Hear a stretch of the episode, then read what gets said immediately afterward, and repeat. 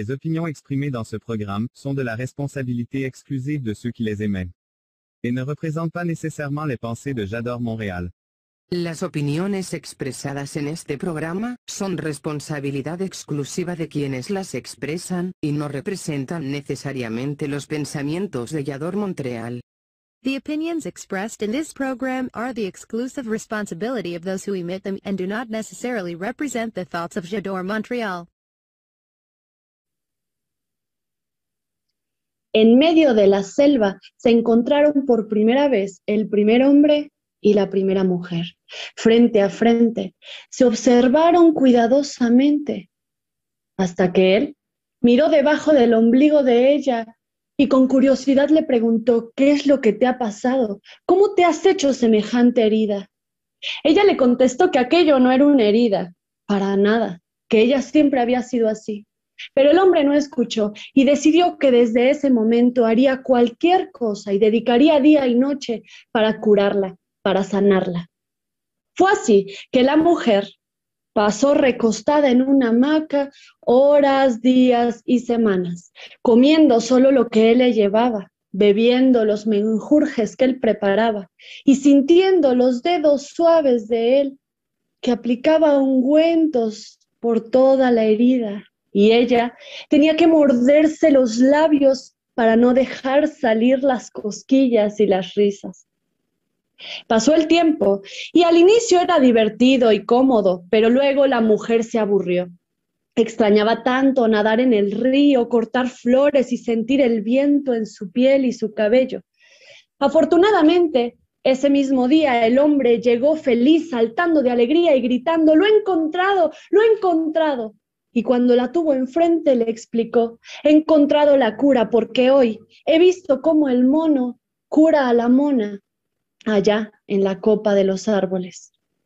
En ese instante las miradas se cruzaron, se miraron como jamás se habían mirado, se acercaron como jamás se habían acercado, se sintieron, se tocaron y los dos cuerpos comenzaron a fundirse en un abrazo inmenso, en un abrazo eterno, del que salían gemidos, susurros, besos, caricias, palabras y del que salían aromas a frutas y colores resplandecientes. Cuentan que aquella imagen era tan hermosa que hasta los mismos dioses que los observaban se sonrojaron. Y cuenta Eduardo Galeano que fue en ese momento como en el mundo nació el amor. Mi nombre es Fernanda Garza y esto es En Cuentos. Comenzamos.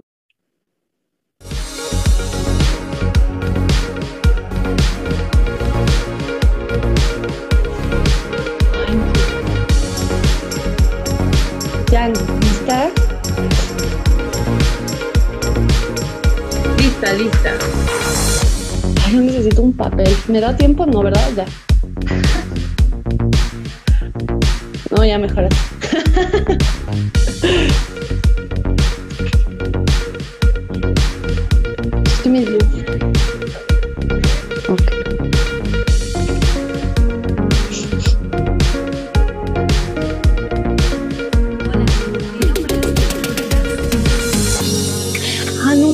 entramos ya.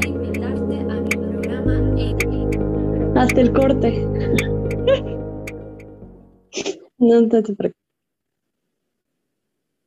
Gente bonita, bienvenidos, bienvenidas a este programa En Cuentos, un programa dedicado a los amantes de las historias, de las ficciones, de los cuentos que compartimos a través de la voz.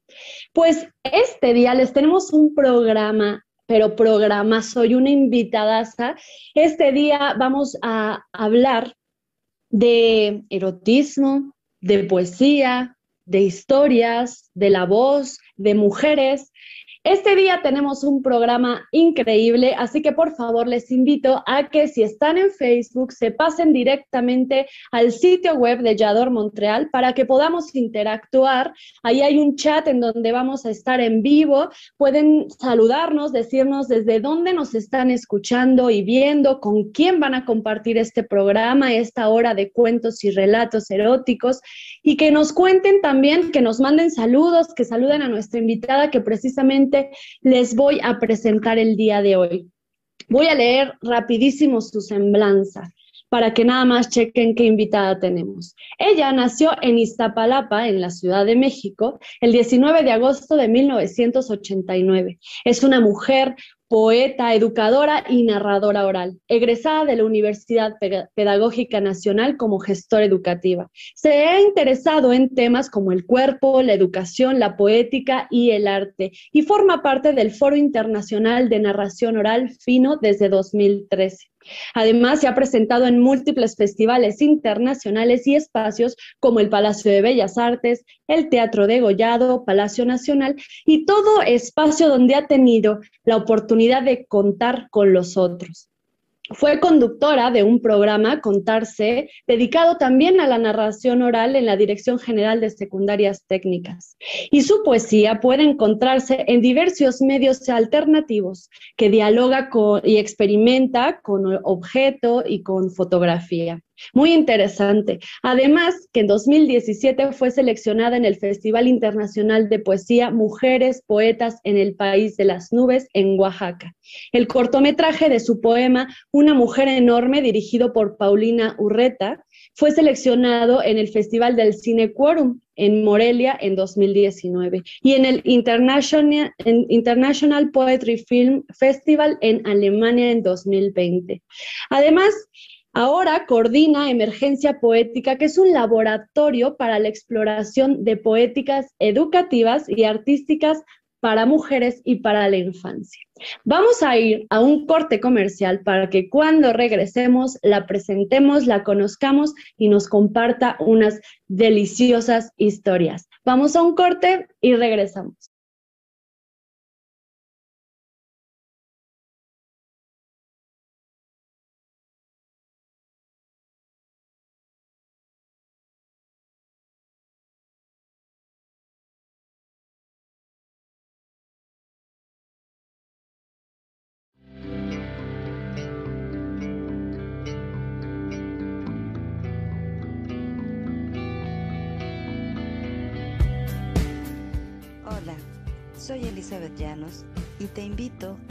Galería Creativa en Yador Montreal.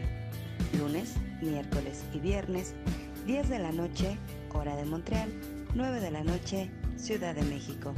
Hablaremos de todo un poco, cine, teatro, poesía y mucho más. No lo olvides, Galería Creativa, aquí, en Yador Montreal.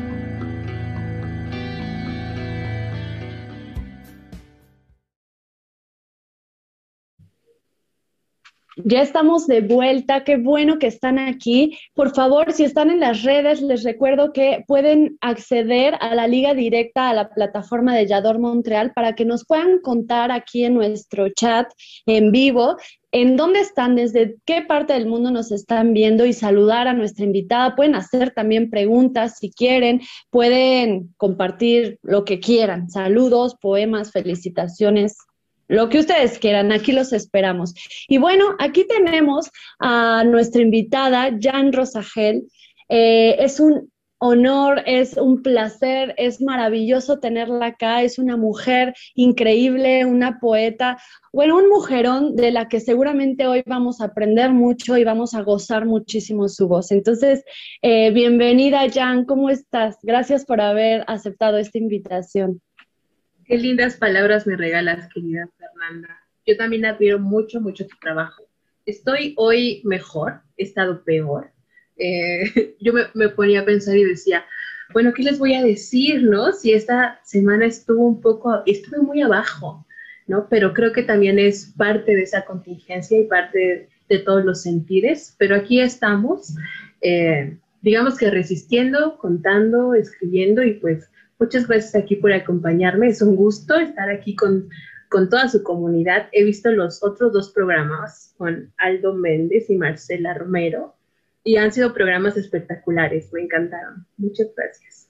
Gracias, Jan. Oye, te voy a leer por acá, tenemos ya gente que nos está saludando. Lucía Hola Lucía, hasta Texas está Lucía, nos dice, bravo Fer, qué bonito.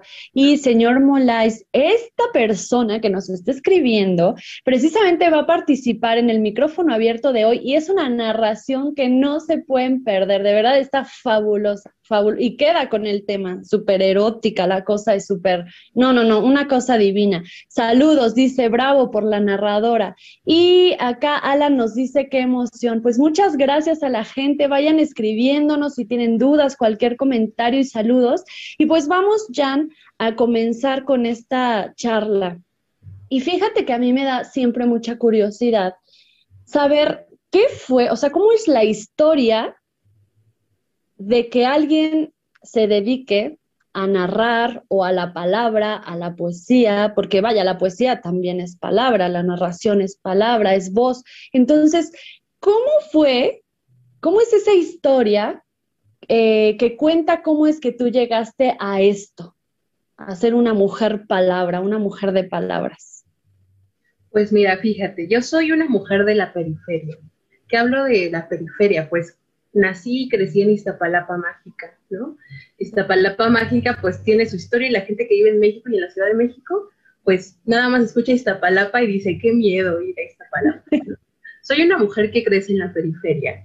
Mis padres, mi madre y mi padre eran vendedores ambulantes y siempre les he dicho a mis amigos y amigas que mis primeras palabras para gritar fueron, pásele, pásele, ¿qué le vamos a dar?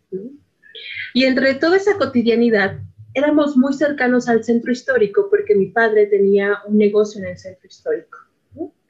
Y en una ocasión fuimos al Museo de Antropología e Historia, yo, yo, de muy niña, muy pequeña, y ahí tuve un flechazo impresionante, ¿no? Me acuerdo que en el patio, en ese enorme patio del Museo de Antropología e Historia, estaba un narrador oral contando cuentos para niñas y niños. Y me flechó. O sea, fue, ¡wow! ¿Qué es eso? me recordó algo, ¿no? Me, me, evocó un presentimiento y lo primero que pensé fue, yo quiero ser eso de grande. Recuerdo que la, me la encontré en el baño y la veía como una cosa impresionante y decía, wow, ella es oh, mágica, ¿no? Es muy bonito. Es mi primer como encuentro, digamos, y después tengo un segundo encuentro donde yo era estudiante eh, en la universidad. Eh, y tenía mucho tiempo libre y entonces yo acudía como a muchos eventos, ¿no? Dentro de mis posibilidades de estudiante muy pobre. Entre ellos estaba el Centro de Creación Literaria Javier Villarrutia, que los viernes presentaba libros y cuentos. Y un día yo, por pura curiosidad de estudiante, acudí a una función de cuentos y estaba Brisa, Brisa Rosell. ¿Sí? Ajá, Brisa Rosell eh, contando cuentos y, fue como, ¡ay! Fue tan conmovedor que yo me volví asidua al espacio, que era un espacio de la escuela, de la escuela donde yo me formo, que es fino, y cada ocho días iba a escuchar cuentos, ¿no? Y era muy brutal porque me hacían nudos en la garganta, era impresionante. Y un día el maestro Armando Trejo, que es mi profesor, eh, en terminando una función dijo que iba a dar un taller. Y entonces me pasó toda la información, yo llegué a casa emocionada de mamá, por favor, págame este taller. Y como yo ya había salido de la universidad, me dijo, no, hijita, usted ya salió de la universidad, es hora de que trabaje y se pague sus cosas. Posteriormente, un año después, yo encuentro trabajo y con uno de mis primeros salarios me pagué el taller de, para contar cuentos con la escuela Fino y yo pensé que era un tallercito así de, uno toma ese taller y ya sale siendo narrador oral. Y pues no, me cambió la vida por completo. No sabía que iba a encontrar esa familia donde me formo, no sabía que iba a dar todo lo que me dio. Y es brutal, para mí es una cosa vital. Así, esa, esa es mi historia de cómo llegué a contar cuentos. Qué lindo. Em, y bueno, no sé, ¿cómo ves tú? Que nos vamos con la primera historia. ¿Estás lista? Yo creo que la gente anda ya como que historia, historia, porque bueno, a la gente le gusta la charla, pero la verdad es que yo creo que vienen por las historias. la gente viene acá a escuchar historias. Entonces, ¿cómo ves? ¿Nos compartes una historia? Sí, fíjate, yo dije, vamos a platicar un poquito más y ya entramos a la historia, pero así como nos avientan a narrar, así. así, como nos echan, órale, vas tú. Está bien, me encanta. Pues miren, esta historia que les quiero compartir habla de los amantes. Y si un tema a mí me apasiona, es el amante, la manta, o como ustedes la quieran nombrar. Para ello, yo siempre escribo poemas, poemas al amor, al desamor, al cuerpo. Y es que yo, yo sueño con un Dios que castiga a los amantes, con uno que me vengue, que se vengue, que nos vengue. Sueño con un Dios que no toque la puerta del libre albedrío del amante que me miente. Un Dios que vea necesario ajustar las cuentas con las arañas y sus trampas. Sueño con un Dios que revoque para siempre el título de amante a falsos palos. Sueño con un Dios dolido, jodido, vengativo, que no llore, que se aguante, que les dé lo que merecen, un gran laberinto soleado, solo, solamente. Yo sueño con un Dios perversa, persa, persa, persamente humana. Y hablando de amantes, la historia que les voy a compartir la escribió Rosa Nizar. Y es una historia muy interesante porque la historia original es de Juan José Arriola y se llama Plastisex. Si usted lee este cuento en este momento de la historia, podría verlo con mucha misoginia. Pero como las mujeres siempre hemos sido astutas para responder poéticamente, Rosa Nizan escribe este cuento que nombra de un plastisex a un plastimacho. Paraíso. Paraíso femenino es el nombre de la nueva tienda, ubicada en el centro de la Ciudad de México, donde usted, sí, usted, podrá encontrar el esperado Plasti Macho, muñeco de tamaño natural, con olor, sudor, sabor, convulsiones, entre otras grandes particularidades. El aliento que tanta tanta importancia tiene, los hay con aroma alcohol, a vainilla, pasta dental. Eso sí, fabricado con la más alta calidad.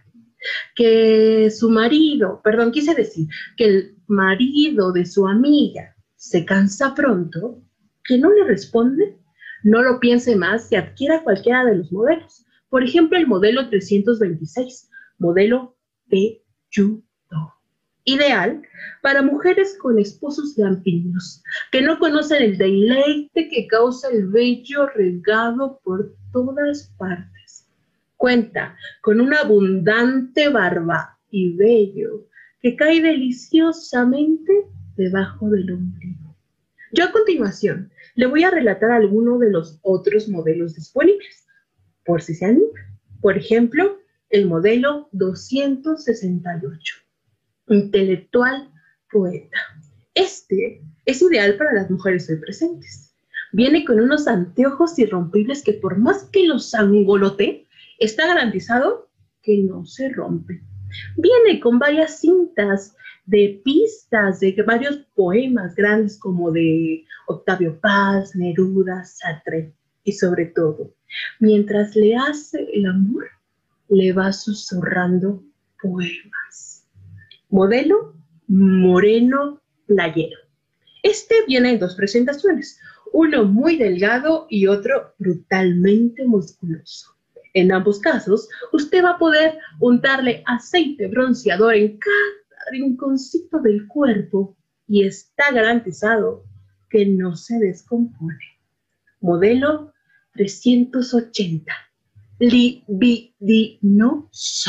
Sí, libidinoso. Si a usted le gusta, bueno, no le gusta, le encanta, ya sabe, que la piropen, que le digan que tiene caderas de rumbera, que le griten en la calle, mamazota, entre otras grandes obscenidades, este modelo es ideal para usted, que enaltecerá su figura femenina por más de tres cuartos de hora. Y sobre todo, mientras le hace el amor, va afinando aquella mirada lasciva y perversa en los ojos. Modelo, hasta la victoria siempre, compañera. 102. Este modelo viene aquí con una gorrita, con estampación de estrella y varias playeras del Che Guevara. Este va a repetir cuantas veces usted quiera hasta la victoria siempre, compañera. Y uno de los últimos modelos que acaba de llegar a aquella tienda es el modelo 420. Modelo narrador oral. Narrador oral. Ideal para los y las que nos acompañan hoy. Este modelo viene en varias presentaciones, pero su gran cualidad está en la boca. Para ser más precisa, en la lengua, para ser más precisa, con la punta de la lengua. Pero yo no le quiero contar más, porque yo quiero que visite aquella tienda dedicada a las fantasías más íntimas, más secretas y más ocultas de la mujer. Bravo. Qué maravilla de cuento, Jan. Oye, me encantó y además me surgió una duda. No sé si quieras contestar. ¿Cuál elegirías tú? ¿Cuál modelo elegirías? Qué bonita pregunta. Y sabes que se me antoja que la gente, las mujeres que nos están viendo, que nos están escuchando, que pongan en los comentarios. De todas formas, a ellas nadie las va a ver, nadie va a saber. Pueden ahí poner en vez de su nombre un, un este, ¿cómo se dice? Un anónimo o un sobrenombre y que nos digan qué modelo elegirían ellas, ¿no? ¿Te parece buena dinámica? Me encanta, me encanta.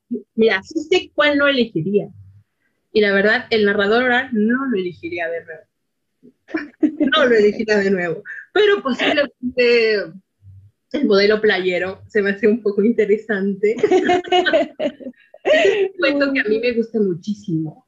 Porque, bueno, en nuestras funciones de cuentos nunca explicamos los cuentos o por qué contamos los cuentos, ¿no? Como un acto artístico y escénico.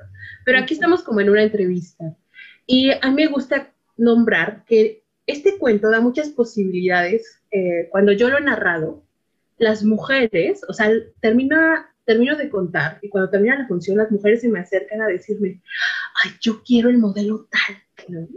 O, por ejemplo, me dicen, qué buen cuento, ay, ¿quién lo escribió? O se mueren de la risa, ¿no? Algo que es muy bonito y muy conmovedor es la risa erótica. La risa erótica, que es esto como...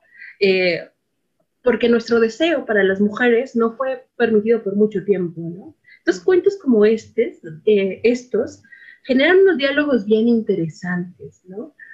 Y podemos profundizar más, ¿no? Como las mujeres vistas como objeto y qué pasa cuando los hombres son el objeto del deseo, que eso también es muy, muy interesante. Claro, claro, totalmente. Y fíjate que me llama la atención esto que dices de esa risa erótica que es como, yo siento que es como que, como que bulle, ¿no? Como que sale desde abajo y así como que quiere salir, como que no, como que sí, ¿no? Justo también por este, eh, pues por esta negación del placer femenino, o, ¿no? Entonces también es como, uy, ¿no? Como risita así, pero no se puede negar, ¿no? Yo creo que cualquier mujer que, que ahora haya escuchado tu narración, sintió eso, esa risita ahí que da cosquillitas, como que bulle, ¿no? Oye, tenemos acá, mira, ya nos contestaron, nos dicen, Lupita Carrasco dice, qué placer, qué gusto verte y escucharte, Jan Rosagel.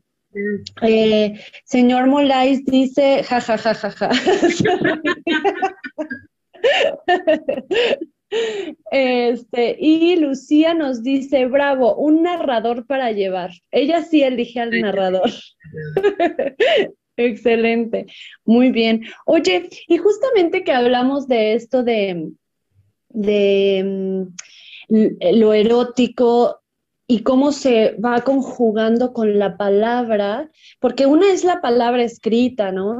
que por ejemplo la poesía yo la relaciono más porque yo no me considero poeta, yo no me entiendo con la poesía, debo ser sincera, debo sincerarme ante el mundo que no me entiendo con la poesía. Vaya, tal vez la poesía entendida como este, ¿no? Formato escrito eh, con una estructura y cha, cha, cha, ¿no? Porque en realidad me han dicho que cuando narro tengo dejos de poesía, ¿no? Entonces más bien es como diferentes poéticas, justo. Entonces a eso voy.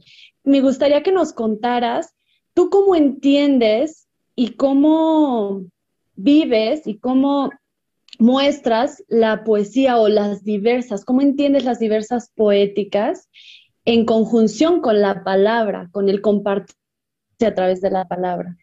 Mm, qué interesante pregunta, querida, porque creo que no hay una sola respuesta para esa pregunta.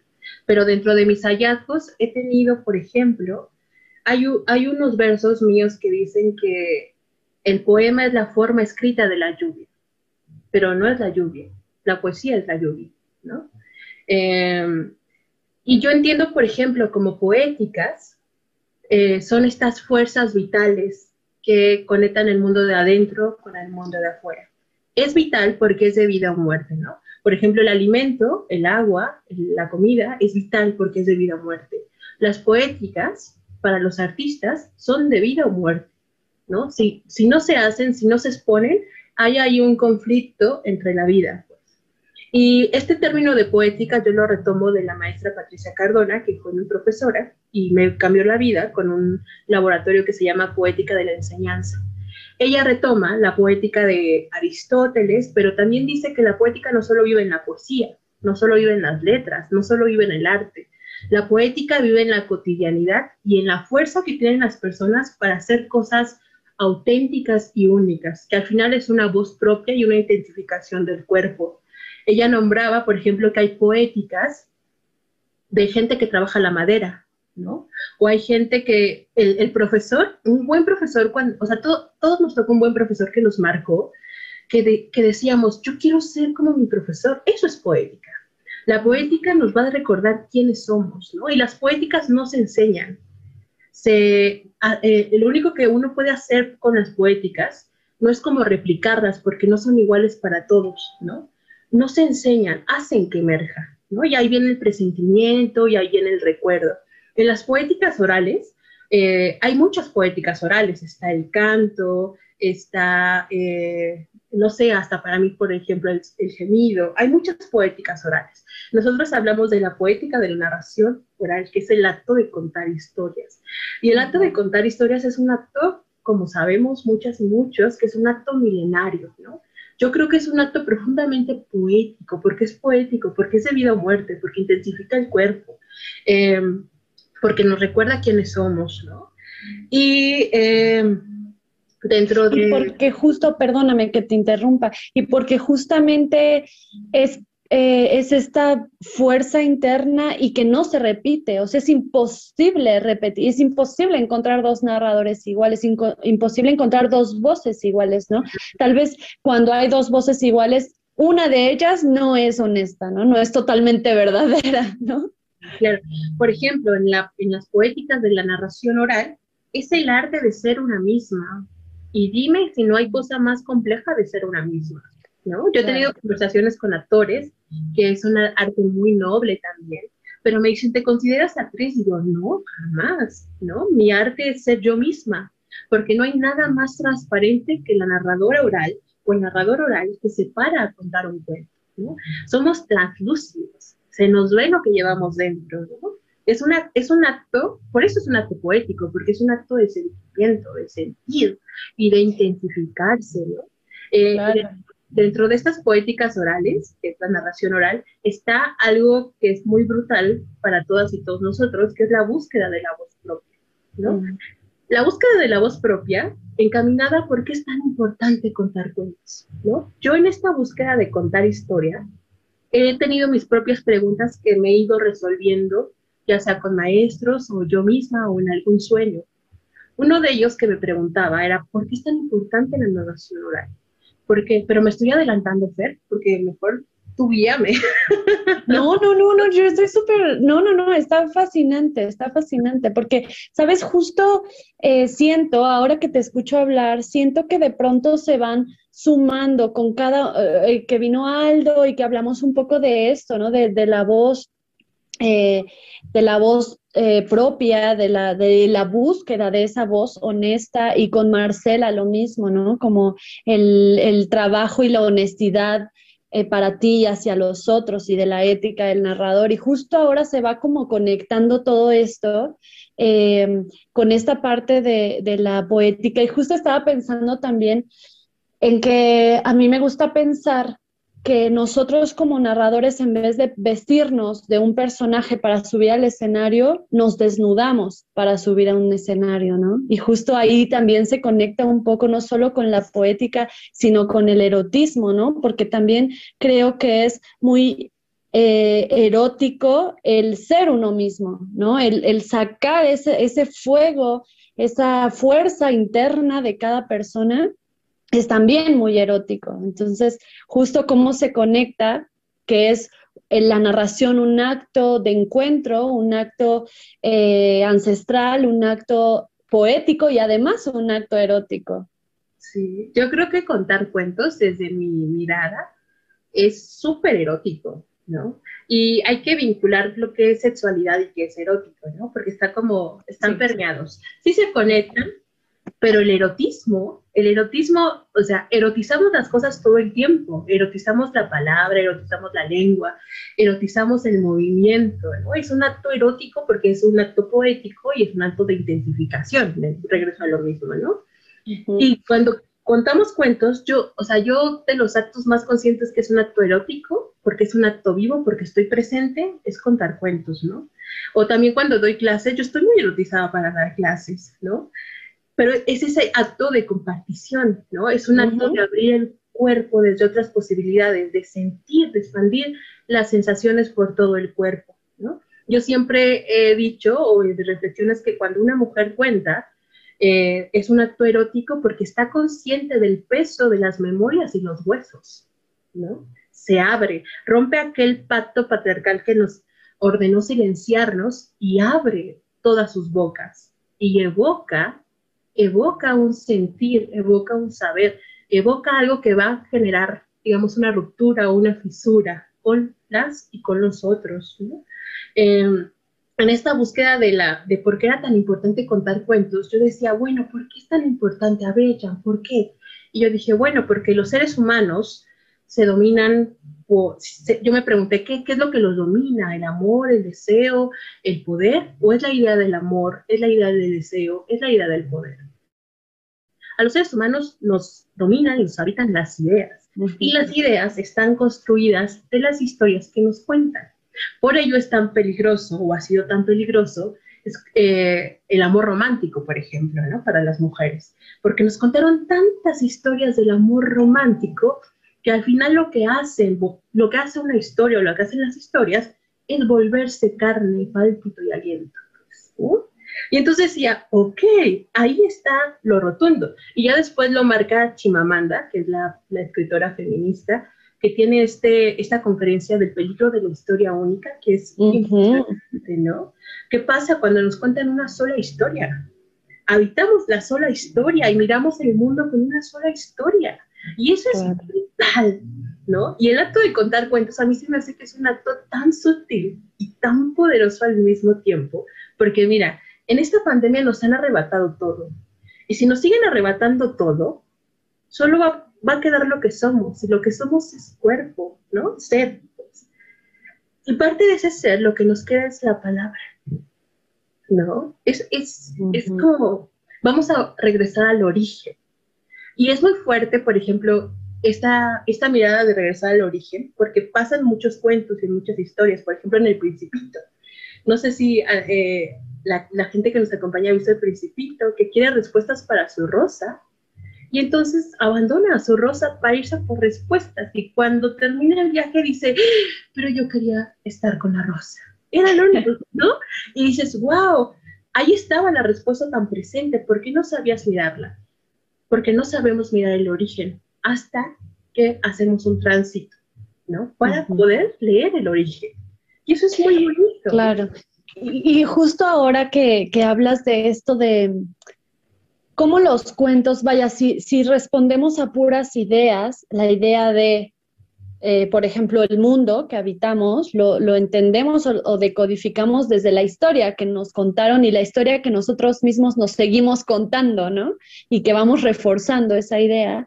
Y cómo la narración, el escuchar cuentos o también el contar cuentos, precisamente nos pinta otros horizontes, nos, nos inventa otras realidades, nos hace imaginar otros mundos, otras posibilidades, otras puertas, ¿no? Otras ventanas. Entonces, cómo la palabra vuelve a construir, ¿no? Cómo a través de la palabra eh, volvemos a, a crear otras ideas, a construir otros mundos, otras posibilidades.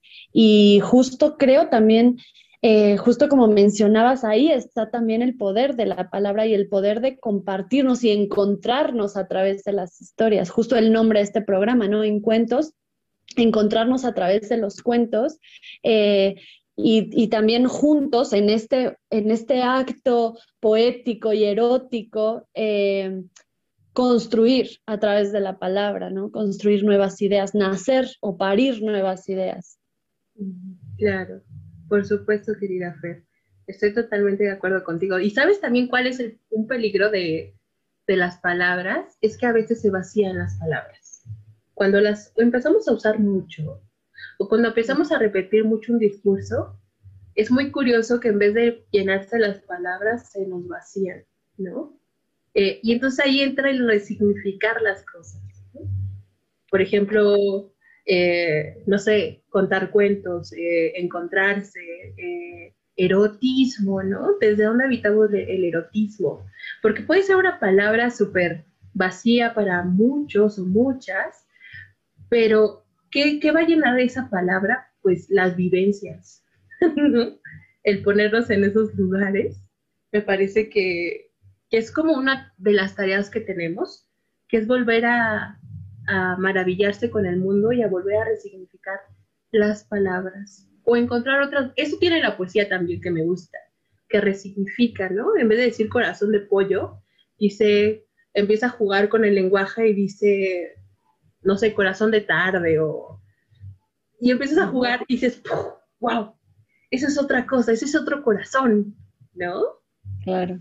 Sí, claro. ¿Cómo, cómo le vamos dando diferentes justo significados a las palabras a través de lo que sentimos, lo que pensamos, lo que vivimos, lo que imaginamos. Y se va transformando ese lenguaje, porque ahora justo eh, corazón ya no tiene el mismo significado, o poética tiene otro y muchos más significados, así como erotismo, y se habita diferente la palabra, se puede habitar desde diferentes lugares, ¿no?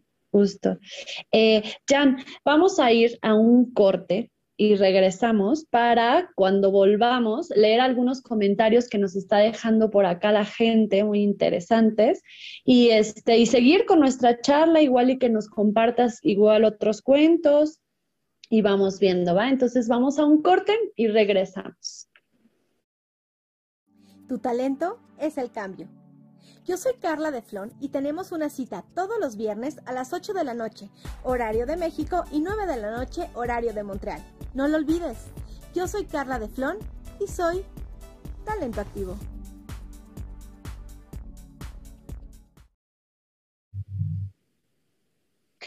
Pues estamos de regreso. Les dije que era un corte súper cortito. Entonces, qué bueno que siguen acá. Ya, te voy a leer algunas cosas que la gente nos está acá escribiendo en, en la plataforma de Yador. Y de nuevo, invito a la gente que nos está viendo por Facebook que le dé clic a la liga directa para que vengan a la plataforma y nos puedan escribir, eh, pues aquí en directo, lo que piensan, lo que están sintiendo con estas historias. Si quieren comentar todavía por ahí a qué nos están diciendo, qué tipo de hombre, el modelo que quieren. Acá nos dicen que Joel además de que te manda abrazos desde la Ciudad de México, dice que quiere uno de cada uno. ¿Por qué no? ¡Qué maravilla! ¡Qué astuta mujer! ¡Qué astuta! Eh, Fanon dice, diosas, Lico dice, qué interesante está resultando este programa. Y Dale Mariana dice, es hermoso escucharla. Saludos desde la Ciudad de México. Y bueno, pues em, justamente me gustaría que charláramos un poquito más de esta, justo de esto que a lo que íbamos con la pandemia, con lo que nos ha robado, con lo que nos ha quitado, y que ahora ya diste un poco tu punto de vista de, de si seguir narrando o no en estos tiempos, de cómo hacerlo, desde dónde, desde dónde hacerlo, si es importante, si tú crees que es importante seguir narrando eh, en estos tiempos que estamos viviendo, ¿por qué sería importante hacerlo? Yo creo que son tiempos muy difíciles y muy complejos los que estamos viviendo. Es un momento en la historia del mundo que no pensábamos vivir, que hay días hay días que transcurren lentes como el cuento de Diana Godó que dice que a veces la vida se comporta como el viento y desordena y arrasa. Y creo que estamos en uno de esos momentos muy curiosos de forma colectiva. Creo que, ah, creo que se nos había olvidado lo colectivo, la colectividad, ¿no? Como este mundo capitaliza que todo el tiempo está corriendo algo, y qué, y qué fuerte que nos toque la colectividad desde el lado duro, ¿no? Desde el dolor, porque esto duele, ¿no? Y hay que nombrarlo, esto duele. Y me parece que es muy importante seguir contando historias, ya sea a nosotras mismas. Imagínense si nos dejamos de contar historias a nosotras mismas, ¿qué va a pasar? Se va a perder la esperanza, ¿no? Y me parece también muy fuerte que la pandemia nos, nos, acorrala a un lugar donde la humanidad estaba trabajando, las artes estaban trabajando por la ternura, por el aliento, por el encuentro con el otro. Y entonces llega un evento catastrófico a tocarnos a todas y a todos el cuerpo, porque nos, esto nos ha atravesado el cuerpo, por eso lo entendemos desde otros lugares, y nos digan, no se toquen, eh, tápense el rostro para dialogar con el otro, eh, no acaricien, ¿no? Me parece que es muy fuerte y muy difícil lo que estamos, lo que está sucediendo y que siempre en estas, en esos acontecimientos hay fisuras por donde podemos renacer o nacer. Y creo que es importante seguirnos contando cuentos porque si no, esto, eh, esto de verdad eh, se va, a perder todo lo humano.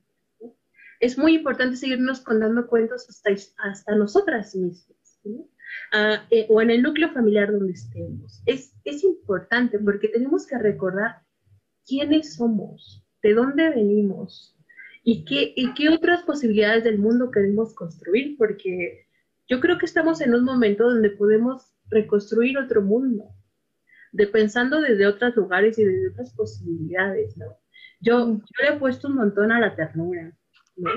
La ternura se me hace que es lo más antisistema que existe porque no es replicable, porque nace desde el cuerpo, porque nace como un acto sutil y también se vuelve un acto poético y confrontativo y que necesitamos en este momento un montón, un montón de ternura.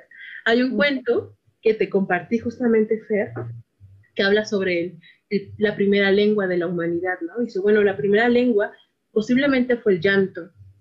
Pero antes del llanto, lo más probable es que la primera lengua de la humanidad fuera ternura. ¿no? Y yo creo que ahí entra una posibilidad y el, acto, y el acto de contarnos cuentos, de contar historias, y decir, ¿cómo estás? No voy a amanecer llorando. Bueno, eso es contar historias. Necesitamos sacar, ¿no? Además que justo eh, cuando no tenemos el cuerpo, la palabra puede acariciar también, ¿no? Entonces tal vez eh, apoderarnos de eh, y reconocer el poder que tiene la palabra para estos momentos de estar lejos y de no poder tocarnos, acariciarnos con la palabra, acompañarnos con la palabra. ¿No? Justamente, por ejemplo, yo en, en, todos los programas le digo a la gente que nos está viendo que nos escriba, porque eh, no es lo mismo mirar al público y sentirlo y estar en una misma energía y sintonía a hablarle a una cámara, pero pero todo lo transforma, todo lo cambia cuando, cuando la gente escribe. Por lo menos con las palabras escritas podemos saber que están ahí, podemos saber que están presentes y que del otro lado de la cámara están esas personas, están vivas y están eh, presentes, recibiendo y acompañándonos, ¿no? Entonces, justo creo eso que dices, la palabra es súper poderosa y, tal vez no solo contar a los otros, sino contarnos a nosotros mismos. Eso me encantó, Jan. Oye, Jan, ¿cómo ves que nos compartes otros cuentitos? Sí. Bueno, pues fíjense que yo ando en una búsqueda. Este año empecé, bueno, el año pasado, en el 2020, empecé con una búsqueda eh, sobre el cuerpo, sobre el erotismo, sobre el sexo, ¿no? Y la maestra Marcela Sabio me regaló un libro precioso que se llama El despertar de la belleza. Es una recopilación de tradiciones orales de todo el mundo cuando las mujeres transitan entre la infancia y el ser mujer, ¿no? Hay historias del periodo menstrual, hay historias de cómo se aprende a hacer el amor, ¿no? Es un, es un, es un libro fascinante, fascinante es un libro que les recomiendo por completo. Entre todas estas historias, porque algo bien bonito que dice este libro en su introducción, es que una mujer decía que qué le daban estos cuentos y ella dice, me dan la carne, me dan carnita, Y entre estos cuentos, yo, hice una selección de varios, entre ellos unos muy particulares que son sobre las vulvas, sobre los sexos de las mujeres. Pero para contarles estos cuentos, les quiero, me quiero tomar el atrevimiento de leerles un poema, un poema de la poeta Rosa María Rofier, que es precioso y es un poema para la vulva. Mi vulva es una flor, es una concha, un nido, un terciopelo. Está llena de aromas, sabores, rincones. Es de color rosa y a veces no rosa, suave, íntima, carnosa. A mis doce años le brotó pelusa, una nube de algodón entre mis muslos. Siente, vibra, sangra, se enoja, se moja, palpita, me habla. Guarda celosa entre sus pliegues el centro exacto de mi cosmos. Luna, diminuta, que se inflama, ola que conduce a otro universo. Cada 25 días se torna roja, estalla, grita. Entonces la aprieto con mis manos. Le digo palabras de amor en voz baja. Es mi segunda boca, mis cuatro labios. Es traviesa, retosa, chorrea, me empapa. Les, le gustan las lenguas que se creen mariposas y los penes solidarios, la pulpa de ciruela femenina o simplemente las caricias venidas de mí misma. Es pantera, casela, conejo. Se ofrece coqueta si la miman y se cierra violenta si la ofenden. Es mi cómplice, es mi amiga hace mucho, pero mucho tiempo, en la India, hubo una mujer que sufría, pues había nacido sin pecho y con enormes, enormes y afilados dientes en la vulva. Y todos los hombres contaban que cualquier mujer que naciera con dientes en el sexo terminaría muerto. Así que ningún hombre Ningún hombre se atrevía a amarla. Aquella mujer sufría por no poder ser amada y todas las tardes se iba a la orilla del río a llorar. Desde ese entonces se sabía que los ríos aligeraban las penas, se las llevaban, hasta que una tarde apareció una enorme, enorme y voluptuosa elefanta Sintió curiosidad por aquella mujer. Se acercó para preguntarle qué pasaba. Y aquella mujer comenzó a desmarañar su historia poco a poco. Al terminar de contarla, la elefanta, la elefanta le propuso que si ella quería, que si ella quería le intercambiaba sus dientes, porque la mera verdad, aquella elefanta decía que no le iría nada mal tener un diente de más, que a cambio le regalaría un par de pechos. Para ese entonces, las elefantas tenían cuatro senos. La, la mujer aceptó y con una delicadeza extraordinaria fue quitándose uno a uno los dientes de la vulva y se los fue colocando en la boca del elefante. Los últimos dos enormes colmillos los puso a cada lado de la trompa. La elefanta hizo lo propio. Se retiró un par de pechos y se los entregó a la mujer. Cuentan las que cuentos cuentan allá en la India que siempre fueron contando su historia y que es así como las ancestras de las ancestras de las ancestras de las elefantas comenzaron a nacer con aquellos enormes colmillos. Y las ancestras de aquella mujer y todo su linaje dejaron de nacer con colmillos, pero con pechos carnosos, llenos de presentimientos que alimentaron a muchas, pero muchas generaciones de mujeres salvajes. Y hablando de este tema, la siguiente historia está vinculada porque también está en este pequeño librito del despertar de la belleza. Margot Glantz escribió, yo escribo desde mi sexo, pero yo, yo ya, yo cuento desde mi sexo. Y es que en el origen del mundo, en el origen del mundo, cuando todavía no existía el latido del humano, en África, el dios mago terminaba delicadamente de modelar el cuerpo de la mujer, cuando de pronto no supo dónde colocarle el sexo. Así que probó poniendo la vulva en la planta del pie derecho pero se dio cuenta que aquello, aquello era tan sensible que se lastimaba a cada paso. Después decidió colocarla entre los pechos de la mujer, pero pensó que dos cosas tan hermosas en el mismo lugar. Así que decidió colocarla en la frente de la mujer. Y vaya que aquella primera mujer llamaba la atención. Así que Mejor decidió, ya por último, y un poco cansado y vencido el dios mago, colocarla debajo del brazo izquierdo. ¿Sí? Cuentan que las primeras mujeres que anduvieron por el mundo traían la vulva debajo de los brazos.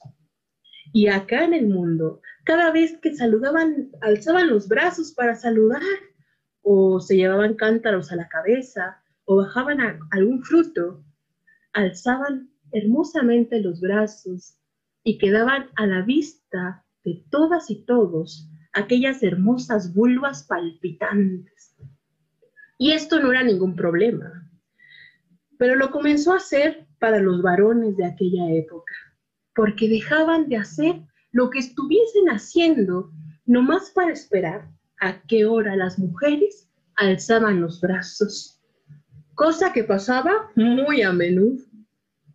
Y Lepa, el mensajero entre los hombres y los dioses, se dio cuenta que eso no podía continuar así, que debía el dios mago colocar la vulva de la mujer en otro sitio. Así que fue a pedir consejo con la diosa Minona. La diosa Minona era la que cuidaba todo lo sagrado femenino.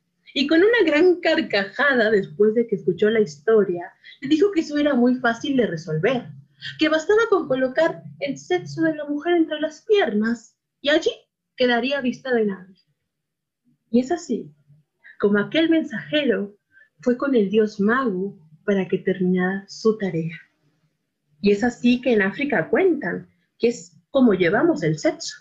Pero yo me pregunto con atrevimiento de mujer y de narradora oral, que si nosotras tuviéramos ese poder creador, de jugar con lo humano como lo hace Dios, ¿dónde, dónde colocarías tu censo?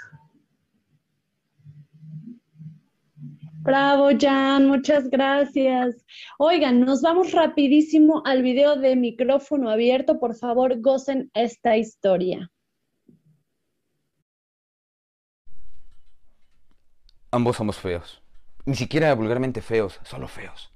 Ella tiene el pómulo hundido a raíz de una operación mal hecha cuando era niña. Y yo tengo una cicatriz que va desde mi oreja hasta mi boca, producto de una quemadura atroz que me hice en mi adolescencia. Ni siquiera tenemos los ojos tiernos, que son como un faro de justificación para algunos feos que quieren arrimarse a la belleza, ¿no? Nuestros ojos más bien proyectan soledad, resignación y odio. Nos conocimos en la entrada del cine, en la fila. Ella estaba hasta adelante y yo estaba atrás. En medio de nosotros, muchas parejas.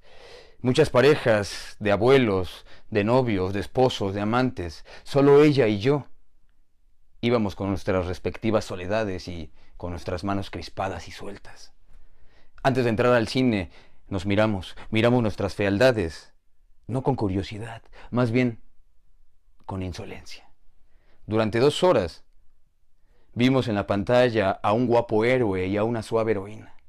Yo ah, estaba acostumbrado a admirar la belleza.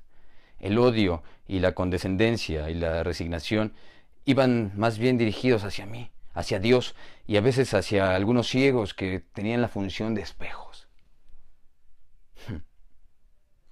Salimos del cine, la seguí unos pasos y la invité a la cafetería.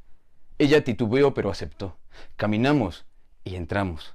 Entramos por el café y el lugar estaba lleno. Al fondo, una mesa vacía. En el camino hacia la mesa, alcancé a escuchar falsas carrasperas, la tos, cuchicheos, susurros. Es que un feo, un feo despertaba cierto interés. Pero dos feos juntos eran un espectáculo en sí mismo y que era digno de ver en compañía de alguien digno de belleza. Durante una hora estuvimos platicando. Estuvimos platicando y tuvimos que pedir otro café, porque la plática se volvió tan intensa que caímos en una honestidad brutal, en una honestidad que llegaba al punto de la hipocresía. Y entonces yo me tiré de fondo y le dije, usted Usted admira la belleza también, ¿verdad? Usted quisiera ser como todos los demás normales, como todas las demás personas. Quisiera ser como aquella chica que está ahí en la mesa, que está sola, que a pesar de que, bueno, tiene cara bonita, a decir por su risa, creo que es irremisiblemente idiota. Sí, sí, dijo ella. Le dije, bueno, pues yo también quisiera eso. ¿Y sabe qué? Tenemos oportunidad, tenemos oportunidad de llegar a algo. ¿De llegar a qué? No lo entiendo. ¿Cómo no me va a entender, caramba? Le dije. ¿Cómo no me va a entender? Tenemos la oportunidad de lograr algo, de congeniar, de, de, amarnos. Le propongo algo. ¿Por qué? ¿Por qué no nos tiramos a la oscuridad total? ¿Por qué no nos vamos a lo oscuro total? Donde usted no me vea ni yo la vea, pero donde podamos congeniar y compenetrar. Entonces ella me miró fijamente, como haciendo un diagnóstico de mí. Lo pensó quizá dos minutos y aceptó. Fuimos a mi departamento que estaba a unas cuadras, no estaba muy lejos. Entramos y lo primero que hice fue apagar la luz y correr la doble cortina. No veía absolutamente nada y sin embargo escuchaba su respiración, afanosa, esperando inmóvil a que yo hiciera algo. Y entonces lo hice. Me acerqué, me acerqué y le besé los labios. Y poco a poco, con mi mano, fui tocando sus pechos, sus suaves pechos, sus hermosos pechos. Y entonces fui bajando y acariciando su cuerpo hasta llegar a su sexo. y empecé a sentirla. Pero justo en ese instante llegó a mí la verdad. Llegó a mí como un relámpago la frase, no somos eso, no somos eso, no somos eso. Y entonces tuve que sacar fuerzas de coraje y levantar la mano, regresarla hacia arriba. Y entonces llegué a su cara. Y entonces llegué a su cara a tocar el pómulo hundido, a sentir la parte lisa de su rostro. Y entonces pasé una y otra vez los dedos por ahí. Además también sentí todas sus lágrimas. Sus lágrimas mojaron mi mano. Y entonces cuando menos lo esperaba, ella, ella también me empezó a tocar. Agarró con sus manos mi cicatriz, agarró con sus manos mi cicatriz y la empezó a sentir, a tocar la parte donde no me nacía la barba. Y entonces los dos lloramos. Hicimos el amor. Desgraciados, felices. Y terminamos. Y una vez que terminamos, yo me levanté y corrí la cortina doble. Este fue La Noche de los Feos, un cuento de Mario Benedetti, interpretado por el señor Molís.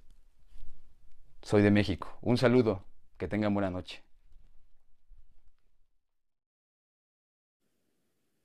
¿Cómo vieron este cuentazo? Les dije que estaba de perlas. Muchísimas gracias al señor eh, Molais por mandarnos este video y muchas gracias a toda la gente que estuvo con nosotros acá en el chat mandando saludos. Eh, por acá nos piden el nombre de los libros, los podemos poner en las redes, ahí búsquenlos. Eh, pongan también los comentarios de dónde pondrían la vulva del último cuento que Jan nos compartió ahí en las redes porque vamos a leer todos sus comentarios. Se nos ha acabado el tiempo, pero ha sido un programa maravilloso. Muchas gracias, gracias Jan por haber estado acá compartiendo conmigo esta charla tan bella. Muchas gracias por tus historias. Ay, muchas gracias a ustedes, muchas gracias a la comunidad. Claro, estaré compartiendo algunos de los materiales que nombré. Se nos acabó el tiempo porque las narradoras tenemos una lengua muy larga y podríamos seguir aquí un montón, pero no se puede. Y muchas gracias por escucharlo.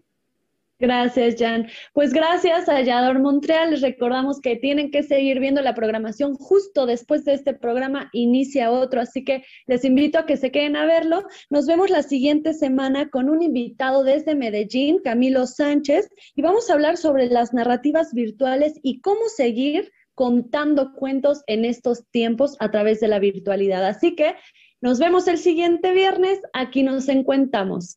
Lindo viernes. Chao. Solo los líderes se atreven a innovar. Yador Montreal está contigo y en las principales plataformas a nivel global. Instagram, Facebook, YouTube y Twitch. La TV web en la que debes estar, porque en Yador Montreal te ve quien no te quiere ver.